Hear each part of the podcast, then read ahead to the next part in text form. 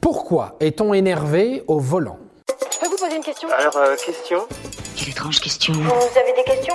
C'est l'occasion de mourir moins. Cet épisode est dédié à tous les gens qui klaxonnent lorsque le feu rouge vient de passer au vert. Il est également dédié à tous ceux qui essayent de dépasser par la droite en faisant des grands signes de main sur l'autoroute. Il est également à faire écouter aux gens qui klaxonnent plus souvent qu'ils ne mettent leur clignotant. Et enfin, à la totalité des personnes qui conduisent régulièrement sur le boulevard périphérique. Alors, pourquoi est-ce qu'on s'énerve au volant? Pourquoi est-ce qu'on devient grossier? C'est vrai ça. Même les gens les plus calmes et les plus patients finissent souvent par avoir des crises de nerfs en conduisant.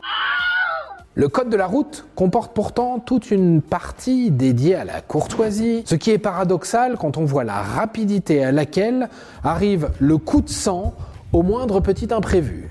Alors du tu la ta caisse? Ta gueule Il existe plusieurs études en France qui ont essayé de mesurer cette tendance. Selon celle menée par Atomic Research pour Auto Espace, près de 3 conducteurs français sur 4 se mettent en colère à raison d'une fois par mois. 69% des sondés évoquent le non-respect du code de la route par les autres. 38% les bouchons et 37% le respect des limites de vitesse. Selon Patricia Delhomme, chercheuse au laboratoire de psychologie des comportements et des mobilités, un jeune conducteur frappe sur son volant tous les 60 km. Mais les champions, toutes catégories, restent les franciliens.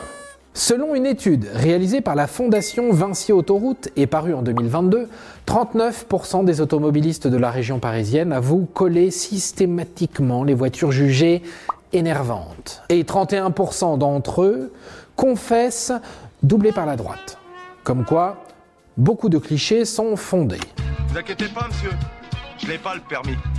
Bon, il doit bien y avoir une explication à cette fureur qui semble nous envahir dès qu'on met le contact. En fait, il y en a même plusieurs. Selon la psychologue Camille Rocher, lorsque l'on entre dans notre voiture, il se produit une transformation de notre cerveau. On se sent à la fois puissant à bord de notre énorme machine si imposante et rapide, mais aussi frustré par l'impossibilité de rouler à la vitesse maximale, l'obligation de respecter les feux, les stops et également par la conduite des autres. Par peur d'être en retard et surtout parce qu'on a l'impression d'être un peu meilleur que les autres, on finit par s'énerver facilement.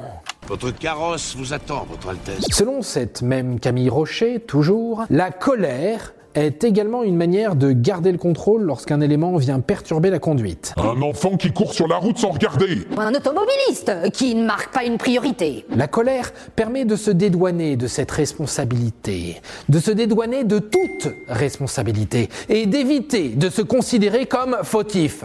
D'ailleurs, vous remarquez qu'un conducteur s'énerve même lorsqu'il est fautif. Ce n'est jamais de notre faute, n'est-ce pas? Selon Jean-Pascal Assailly, psychologue expert en sécurité routière, en plus d'être un espace protecteur, le fait de conduire une voiture a tendance à déshumaniser tout ce qui se trouve à l'extérieur. Oui, on s'énerve plus facilement contre une voiture ou un cycliste quand on oublie que ce ne sont pas des voitures et des cyclistes, mais bien des êtres humains qui les conduisent. Il y a l'homme et le cycliste, qu'il soit le gendarme ou le curé, un homme en vélo, c'est un homme en vélo. Voilà pourquoi, même si vous êtes une crème dans la vie de tous les jours, le volant peut vite vous faire monter les nerfs. Et voilà Maintenant vous savez tout. Au revoir, messieurs, dames. C'est ça la puissance intellectuelle.